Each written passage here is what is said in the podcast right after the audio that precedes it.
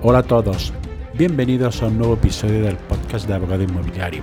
Soy José Miguel Luque, abogado especializado en Derecho Inmobiliario. Y os recuerdo que me podéis seguir en mi página web abogadoinmobiliario.com, donde hay la posibilidad de suscribirse a una lista de email donde mando consejos e información sobre cuestiones del ámbito inmobiliario. Suscribirse es gratis, darse de baja también. Los episodios del podcast tratan normalmente sobre variados temas de la actualidad inmobiliaria, fiscalidad, arrendamientos, hipotecas, comunidad de propietarios, Euribor, etcétera, etcétera. Aunque algunos de los temas son monográficos.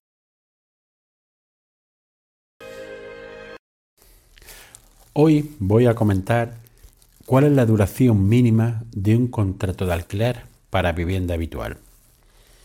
En primer lugar, tenemos que partir de la diferenciación de la finalidad del contrato, es decir, si es para vivienda habitual del inquilino o si es para otro uso, como puede ser un arrendamiento de temporada, un arrendamiento para estudiantes, personas que van a estar solo un mes o una determinada periodicidad, pero que no constituya vivienda habitual.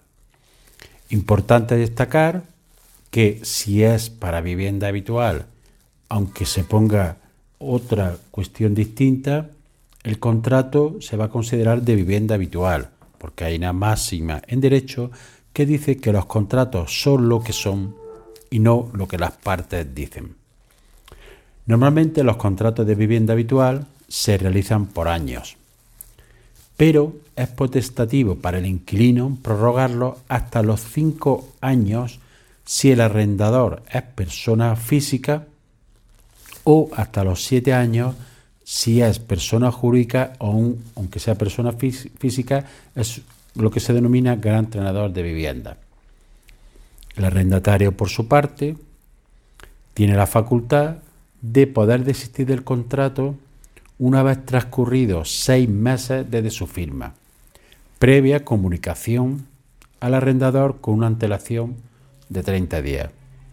Por tanto, estamos ante la duración mínima para cualquier contrato de arrendamiento de vivienda habitual, que es de seis meses. Cuestión distinta es que las partes de mutuo acuerdo, transcurrido uno, dos, tres meses, o, tres meses o el periodo que, haya pasado, puedan, de mutuo acuerdo, resolver el contrato. La ley de arrendamiento urbano también establece la posibilidad de pactar en el contrato de arrendamiento que en caso de que el inquilino desee desistir del mismo, debe de indemnizar al arrendador. Esta indemnización está fijada por la ley, que se establece en una cantidad equivalente a una mensualidad de renta en vigor por cada año del contrato que reste por cumplir. Es decir, si se ha pactado un contrato de cinco años, por ejemplo, y se va cuando pasan dos años y medio, tendrá que pagar dos anualidades por los años que queden sin cumplir y además los periodos de tiempo inferiores al año dan lugar a la parte proporcional de la indemnización. En caso de que se pacte el contrato por un año y se va a los seis meses de duración mínima, deberá de indemnizar la mitad de una mensualidad de la renta. Pero siempre teniendo en consideración que esta duración mínima queda a potestad del inquilino, que tiene esa facultad de poder estar en la vivienda habitual hasta 5 o 7 años, como hemos manifestado anteriormente.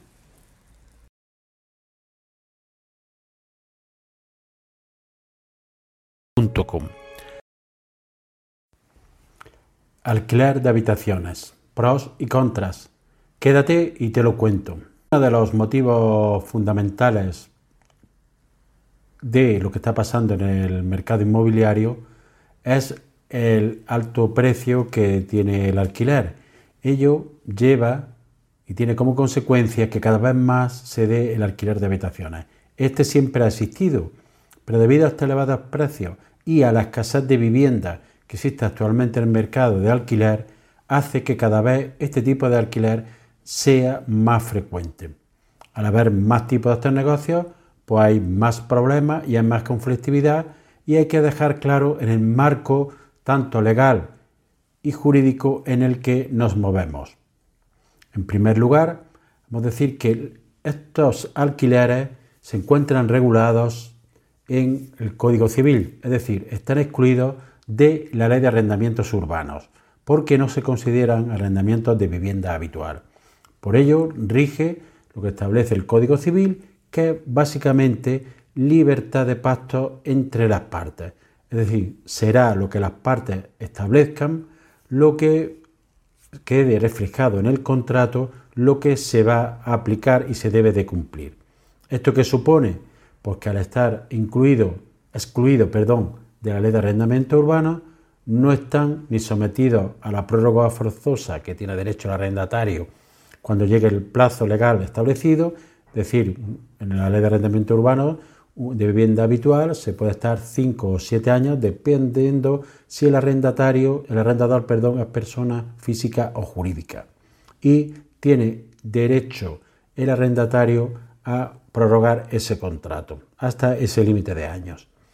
Pero en este caso esto no entra en vigor. Tampoco entra en vigor las limitaciones de renta que ha establecido la ley de vivienda y que anteriormente se habían establecido por reales decretos ley por el gobierno. Es decir, la renta es libre y se pactará en el contrato y se deberá de respetar por el plazo que se haya establecido. Al no existir estas limitaciones y la cantidad de dificultades que está poniendo la ley de vivienda a los propietarios, hacen que estos estén incluyendo viviendas del arrendamiento normal y se está yendo cada vez más este tipo de arrendamientos u otros similares como pueden ser el alquiler vacacional o el alquiler turístico. ¿Qué clases o modalidades se puede dar de este arrendamiento? Pues la casuística es enorme, pero podemos decir que puede ser un propietario que tiene un piso y lo alquila por habitaciones. También puede ser que una persona tenga en propiedad un piso y viva en él y alquile alguna habitación que le sobre. Por otro lado, puede ser también una persona que alquile en su totalidad un, piso o una casa y subarriende las habitaciones, bien vive ella en el mismo o no. También puede darse el caso de empresas que cada vez más están adquiriendo pisos o construyendo pisos para alquilarlos por habitaciones, aunque esto todavía está en un carácter incipiente. Todo este tipo de modalidades nos podemos encontrar a la hora de realizar esta clase de arrendamiento. Una de las cuestiones que se puede plantear es si yo acudo en la inmobiliaria, si ésta tiene derecho a cobrarme por los servicios de alquilarme, de buscarme un alquiler de habitación. La respuesta es sí. Solo está excluido por la ley de vivienda que la, que cobre la honoraria de la inmobiliaria serán abonados por el arrendador solo en el caso de los arrendamientos de vivienda habituales que están sometidos a la ley de arrendamiento urbano. En los demás tipos de arrendamientos, los honorarios son libres y los deberá de abonar aquel que va a buscar el servicio de la inmobiliaria y que va a contratar. Una cuestión que debemos tener en cuenta es informarnos antes de contratar y preguntar a la inmobiliaria qué honorarios cobra y que nos dé una hoja por escrito donde están sus honorarios y los servicios que presta en relación a este tipo de arrendamiento. Si lo realizamos directamente por el propietario, evidentemente no habrá que pagar ninguna clase de honorario a la, a la inmobiliaria o a ningún intermediario. ¿Qué cosas a favor o pros podemos encontrar en este tipo de arrendamiento? Pues habrá que ver si estamos en la figura de arrendador o la figura de arrendatario.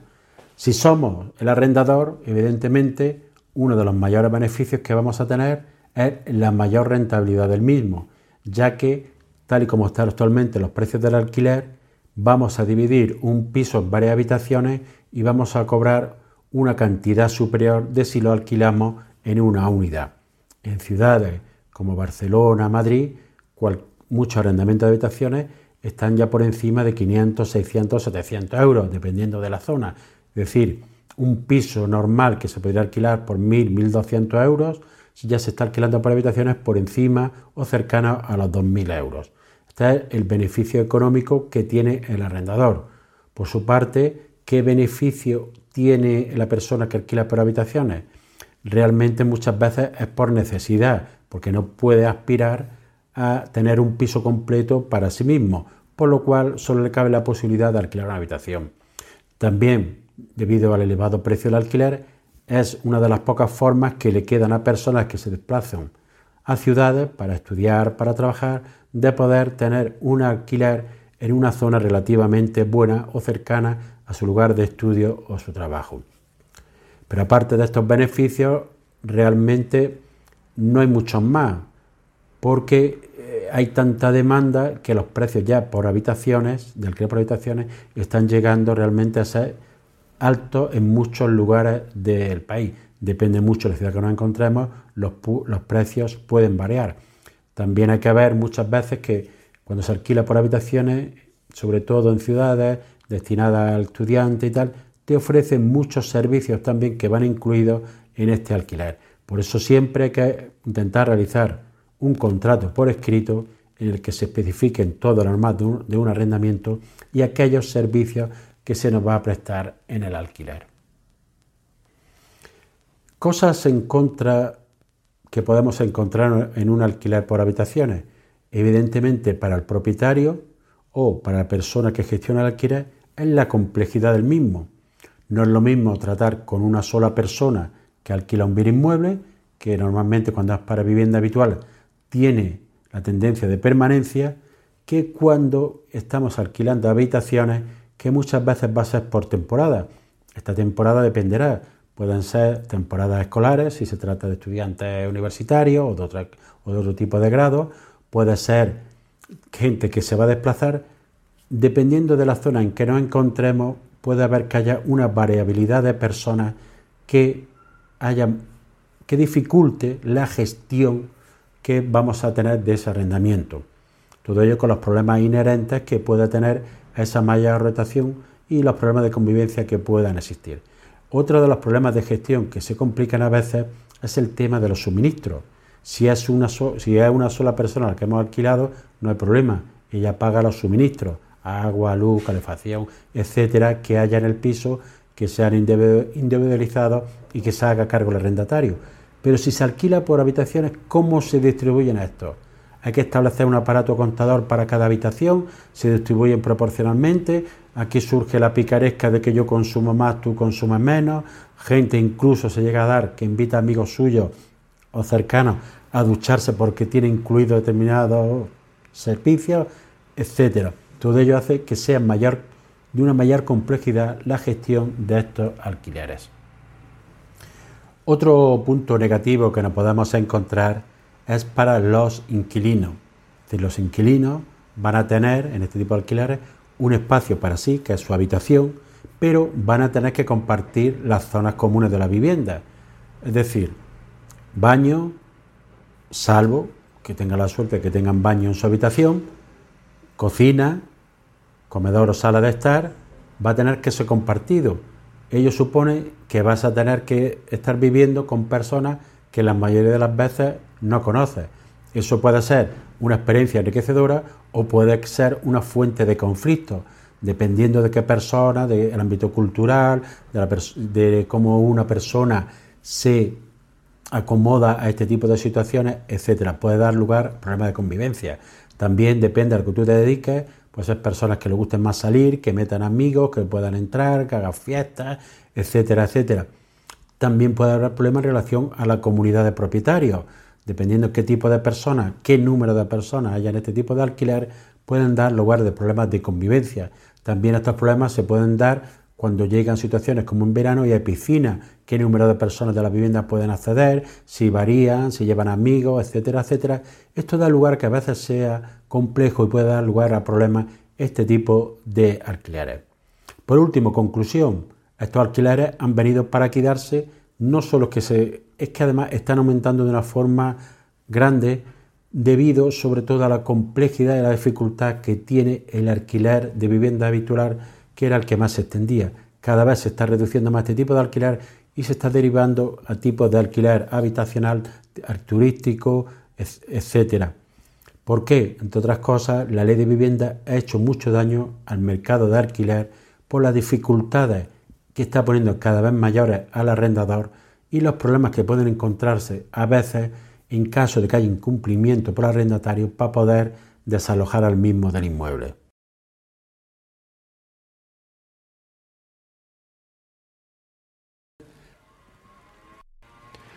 Soy José María Luque de abogadoinmobiliario.com. En este vídeo te voy a comentar qué dinero es el aconsejable tener para comprar una vivienda. Me refiero siempre al caso en el que vamos a comprar una vivienda con financiación, ya que si disponemos de todo el capital, evidentemente no tiene sentido decir qué dinero necesitamos porque lo vamos a tener en su totalidad. Como regla general, cuando acudimos a una entidad financiera a pedir un préstamo, solo nos van a conceder hasta el 80% del valor de compra. Es decir, casi en ningún caso te van a conceder más cantidad del préstamo, salvo que sean, por ejemplo, viviendas que se adquieren a la entidad financiera, en el cual en algunos casos están dando hipotecas por el 100% del valor, o en algunos casos, en algunas comunidades autónomas, en que se puede conseguir un mayor porcentaje, ya que la propia comunidad puede avalar hasta un límite superior, dependiendo de las circunstancias, puede llegar incluso a avalar hasta el 90 al 100%. Al 100%. En estos casos, este es el primer requisito que debemos de partir, es decir, ya debemos de disponer del 20% del valor de compra.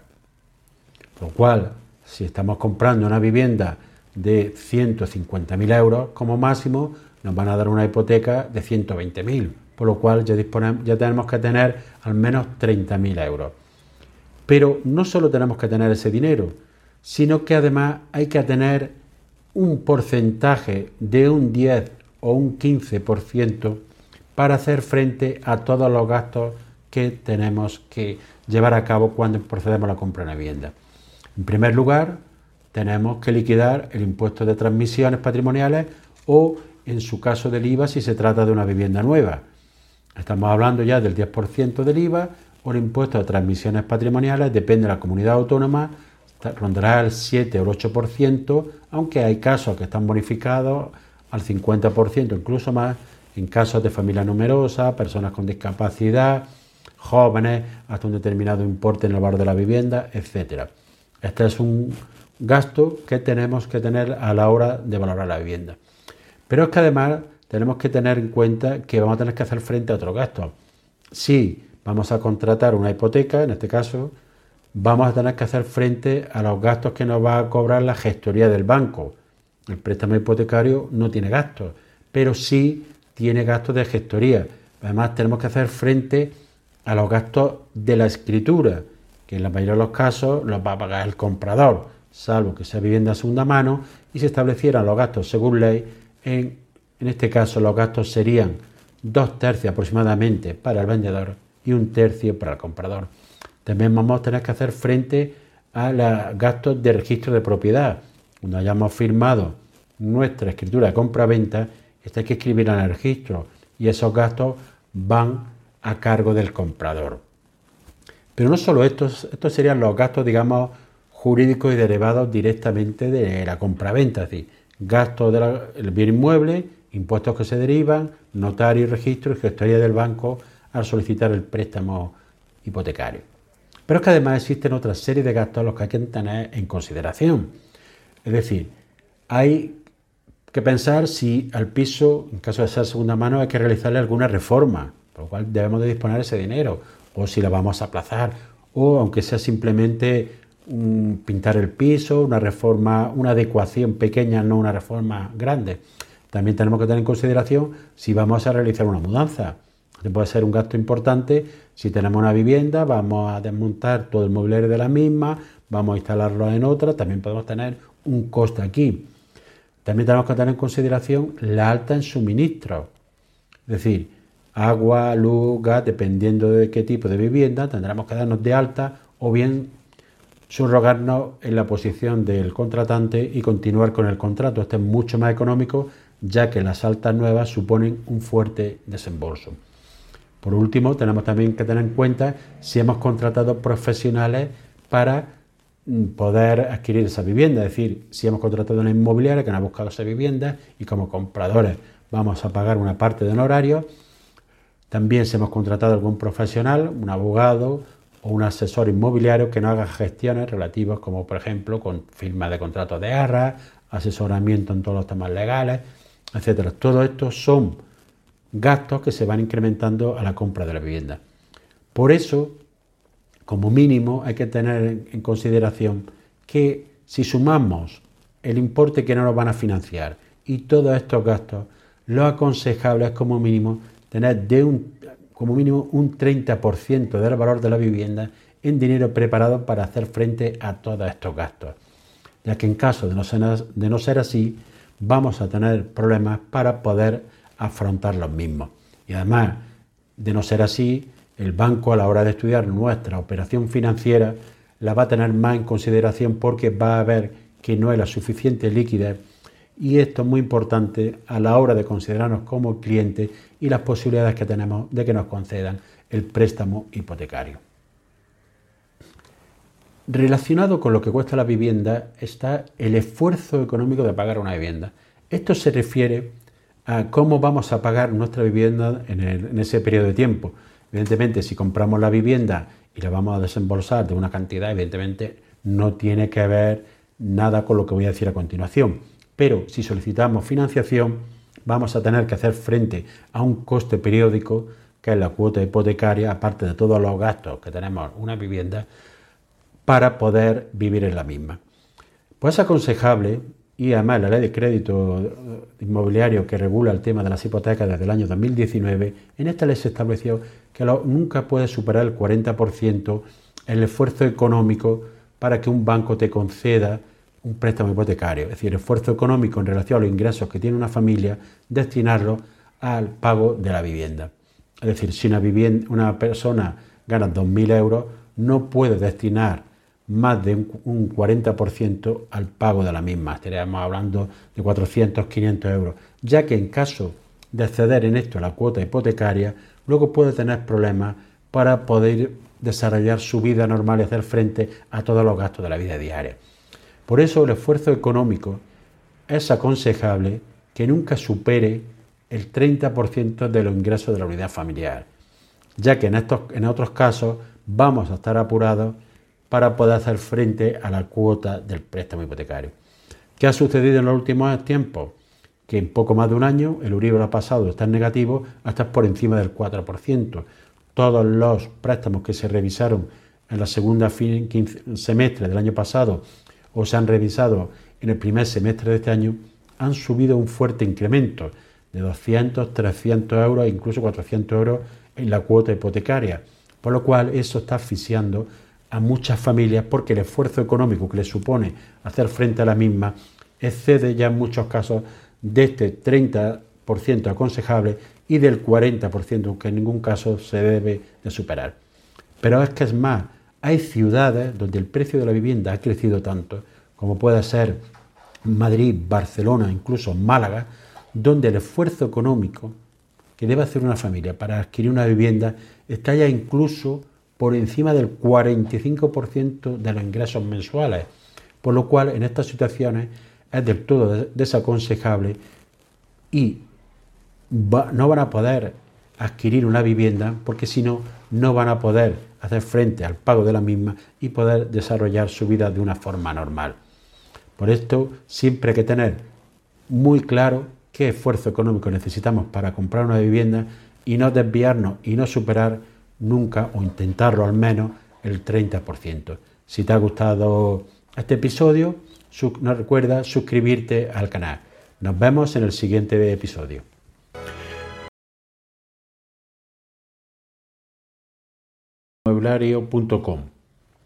Y en este capítulo te voy a contar, por un lado, los gastos más habituales y los impuestos que se pagan cuando se vende una vivienda. En primer lugar, en relación a los gastos, voy a hacer una relación que no es todos los gastos, pero sí es la mayoría de los que hay cuando se vende una vivienda. En primer lugar, hay que tener la cédula de habitabilidad. Esta es solo exigible en algunas comunidades autónomas, como es Cataluña, la comunidad valenciana, aunque no en todas. Si no la tienes, tienes que tener, pedirla, solicitarla en el ayuntamiento correspondiente de tu localidad con el correspondiente informe pericial que acredita que es la vivienda reúne los requisitos para ser habitable. Entonces el ayuntamiento te pide este documento que se conoce como cédula de habitabilidad. En segundo lugar, hay que realizar el certificado de eficiencia energética. Es decir, cuando se va a vender una vivienda, el, vendedor tiene que realizar este certificado por un técnico para acreditar qué tipo de condiciones climáticas, de ahorro energético, etcétera, reúne la vivienda y emitir este certificado. Si no se realiza, el vendedor puede tener una importante sanción económica.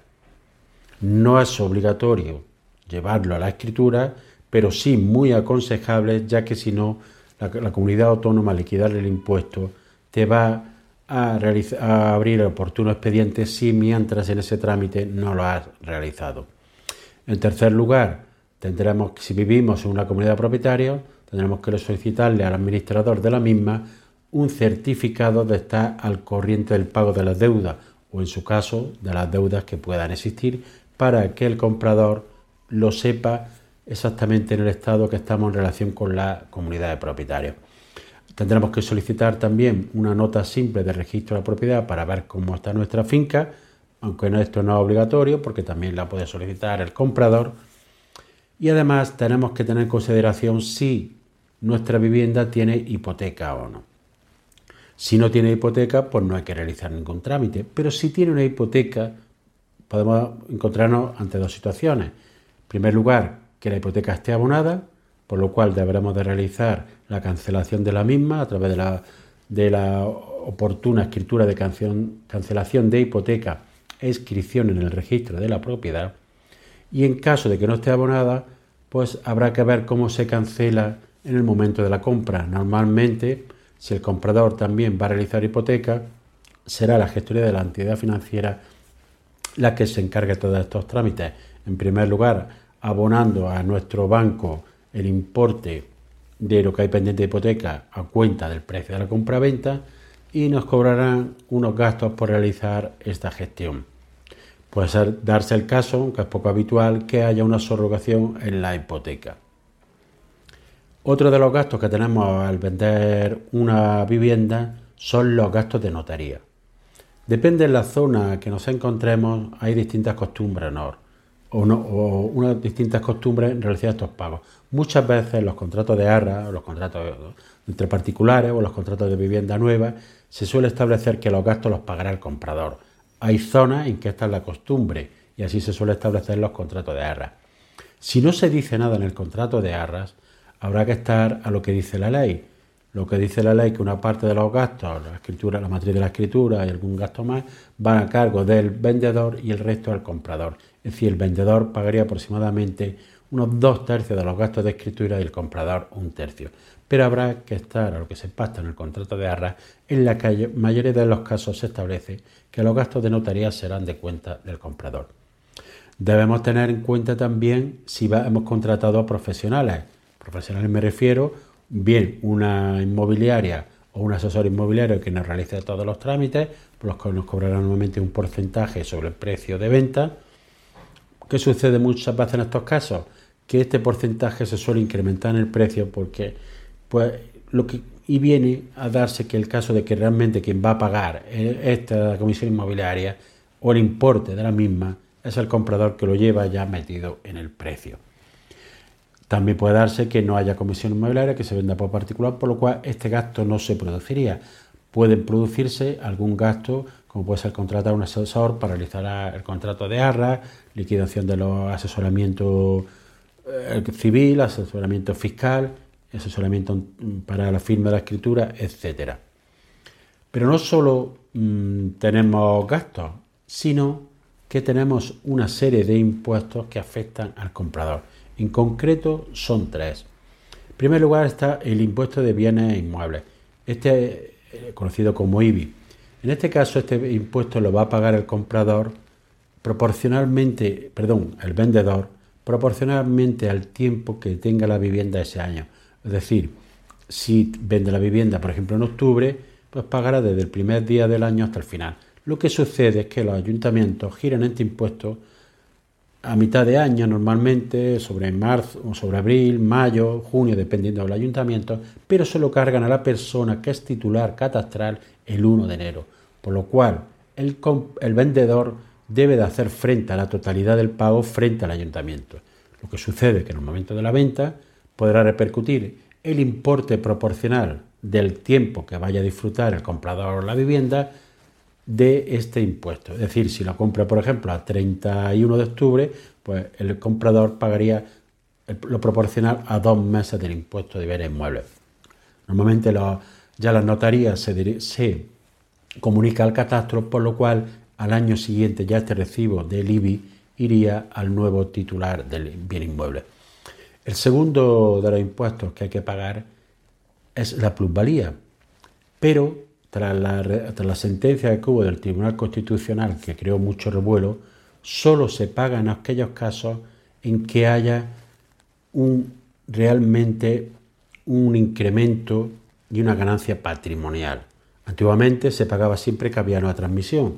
Pues bien, desde esta sentencia solo se paga desde que se produce siempre que se produzca una ganancia patrimonial, ya que si hay una pérdida patrimonial o no hay ganancia, no hay que pagar este impuesto.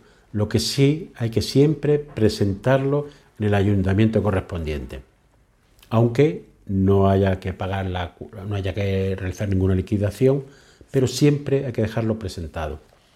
Y por último, el vendedor, el último impuesto que tiene que pagar es el, tiene que declarar la operación al año siguiente en el impuesto de la renta de las personas físicas. La operación hay que declararla siempre. Puede ser que haya sido una operación con ganancia patrimonial o con pérdida patrimonial. Si hay ganancia patrimonial, deberá de pagar por la misma. Hay una escala que se establece en la ley del RPF en que va desde un 19% los primeros 6.000 euros así sucesivamente. Cuanto mayor ha sido la ganancia, mayor se paga que llega hasta un 26% actualmente. Estos son los gastos e impuestos que vamos a tener cuando procedamos a la venta del inmueble. Es muy importante tenerlo en consideración porque ello puede influir a la hora de establecer el precio que vamos a poner a, a nuestro bien que vamos a vender. Y hay que tener muy en consideración el precio de adquisición del mismo, bien fuera por compra, herencia, donación, independientemente del título, qué precio se adquirió, porque este va a ser trascendental a la hora de liquidar fundamentalmente tanto el impuesto de plusvalía como el impuesto de la renta de las personas.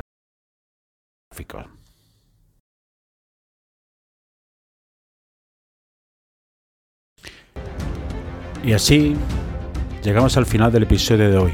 Espero que te haya sido de utilidad para ampliar tu conocimiento en el ámbito inmobiliario. Si quieres que, este podcast llegue a más personas, puedes compartir el enlace del episodio en tus redes sociales o darle una valoración positiva en la aplicación que utilizas para escucharlo. Recuerda que puedes seguir en abogadoinmobiliario.com. Gracias por escuchar, nos vemos en el siguiente episodio y que tengas una excelente semana.